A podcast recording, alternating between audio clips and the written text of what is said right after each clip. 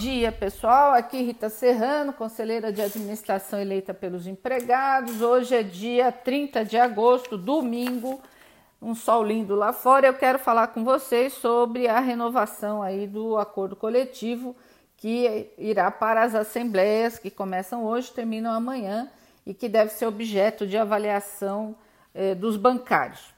Primeira coisa para a gente começar a dizer para vocês que é fundamental participar das assembleias, votar, pesquisar. É o seu destino, é o destino da categoria que está ali colocado. Então, se aproprie desse debate e participe. Primeira coisa. Bom, então vamos lá. Para a gente avaliar a, a, proposta, nós precisamos avaliar em que momento ela se dá, quer dizer, qual é o contexto desse processo de negociação que aconteceu aí entre as entidades e os bancos agora. Então vamos voltar lá a 2017.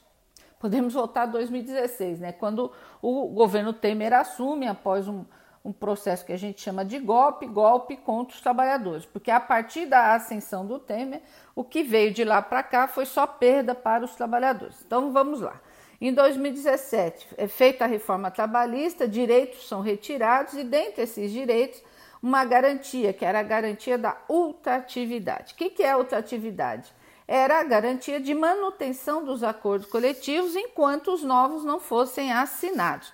Portanto, este ano, dia 31 de agosto, vence o nosso acordo coletivo e dia 1 de setembro você eh, não, não há renovação desse anterior se não tiver um novo acordo. Bom, primeira coisa, isso fez com que as entidades mudassem a estratégia de negociação, antecipassem as mesas, as discussões.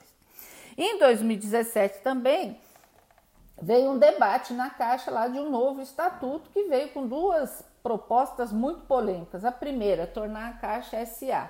Essa nós conseguimos é, derrotar. A segunda, só eu votei contra, que foi instituir um teto do plano de saúde no estatuto, né, o teto de 6,5 para o saúde caixa.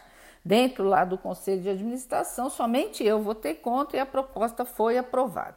Em 2018 veio a tal da resolução CGPAR, que veio com o objetivo de diminuir o passivo trabalhista das empresas públicas com plano de saúde dos seus empregados. Então, a CGPAR veio determinando uma série de limitações. Por trás disso, qual é o interesse? Como eu disse aqui, diminuir o passivo trabalhista para facilitar a privatização. Em 2018, 2018, o presidente que está aí, que foi eleito, veio com duas pautas principais. O seu mandato está baseado nelas. Primeiro, privatização. Segundo, retirada de direitos dos trabalhadores. A reforma da Previdência veio para isso retirou direito dos trabalhadores, acesso à garantia da aposentadoria e, no caso das estatais, tem um agravante: os trabalhadores que se aposentarem após a data da reforma serão desligados automaticamente dos bancos. Na Caixa esse processo ainda não começou, mas ele está tá dado. E agora, nesse momento, nós temos aí mais uma faca no pescoço. Vem o STF e diz que vai julgar uma ação que tem mais de 20 anos que está lá, que pode ou não autorizar a demissão imotivada nos bancos. Nos bancos não, né? Nas estatais.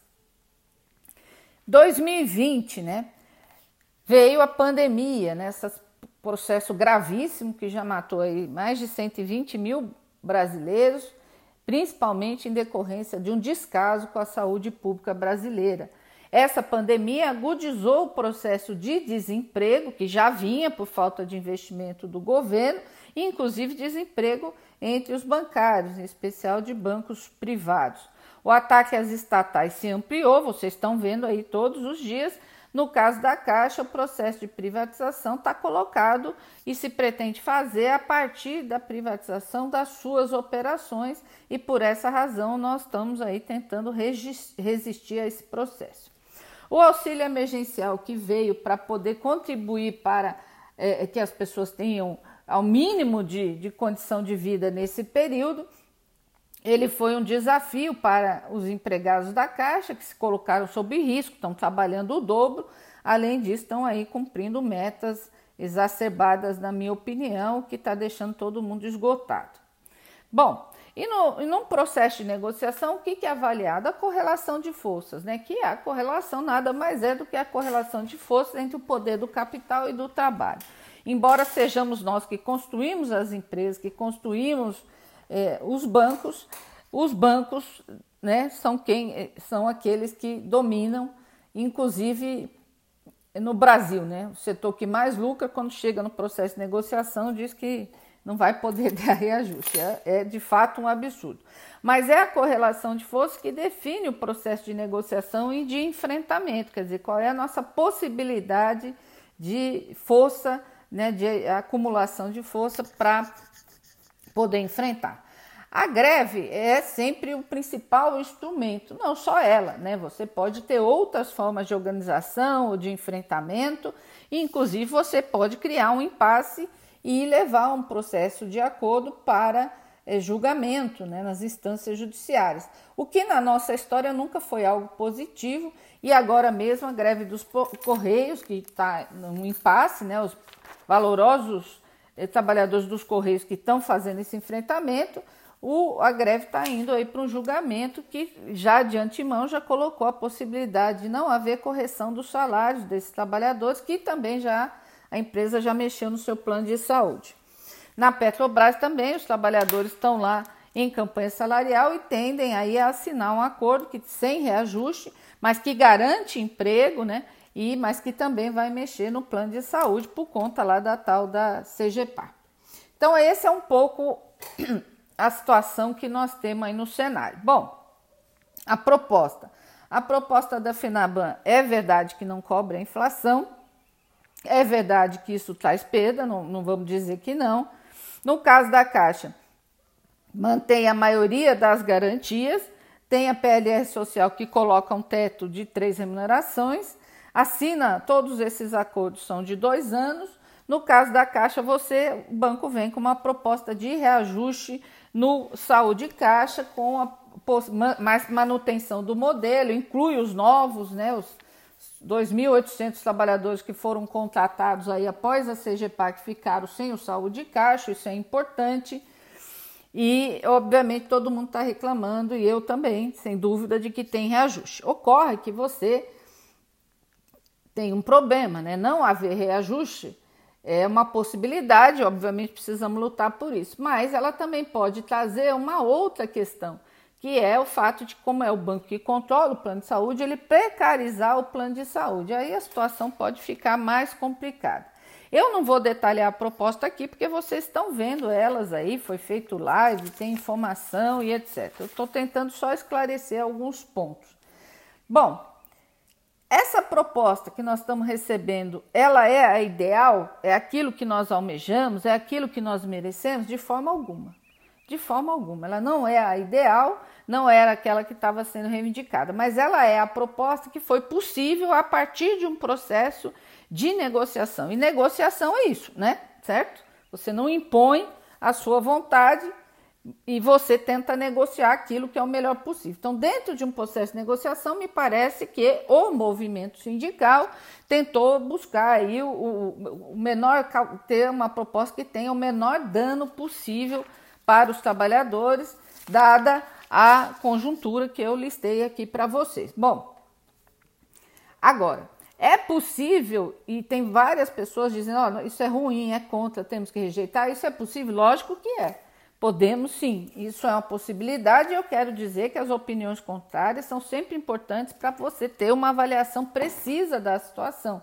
Ouvir as pessoas, isso é democrático, é importante, o contraditório é importante. Mas nós temos que avaliar que a rejeição também, aprovar tem responsabilidade, todos nós vamos nos responsabilizar por esse resultado, rejeitar também tem responsabilidade, todos nós vamos nos responsabilizar por, pela rejeição e vamos ter que construir alternativas a partir daí, que como eu disse, pode ser a greve, pode ser um movimento, pode ser um impasse no STF, que nós já tivemos greve acordo rejeitado e greve vitoriosa, nós já tivemos acordo rejeitado e greve que né, saímos da greve com menos do que entramos, e nós já tivemos julgamento no STF, na maioria das vezes, negativo aos trabalhadores. Bom, essas, todas essas possibilidades estão colocadas.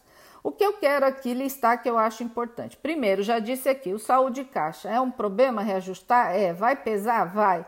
Agora, neste momento, é, tem outras opções? Eu acho difícil. Acho que nós estamos conseguindo aí uma coisa que nenhuma das outras categorias está, que é, é, impedir que a cobrança seja paritária neste momento, e aí sim o aumento seria muito mais drástico. Estamos conseguindo manter o modelo e incluir os novos. Isso é importante. Foi feito, gente. Várias, essa, esse conflito com a empresa não é novo. Em 98, os novos contratados também entraram com um plano de saúde muito mais caro do que os anteriores e teve que se negociar. E essa negociação envolveu aí é, é, um processo de perda em alguns outros itens. Em 91, 91 para readmitir os demitidos pelo Collor, também no processo de negociação se abriu mão de um reajuste imediato para essa é, readmissão. Então a nossa história mostra que ela é feita de avanços e recuos, de táticas e etc. Bom, então primeiro saúde de caixa, minha avaliação é isso e você corre risco é, de precarizar. Nós temos aqui, é, na verdade, a partir de agora, fiscalizar isso para que a qualidade se mantenha ou melhore e que nesses dois anos a gente possa discutir melhor e, e aprofundar essa questão e ela passa por defender que o banco mantenha-se público. Com relação a, ao reajuste, ah, ele é abaixo, de fato é abaixo, isso é ruim, é perda? É perda, né?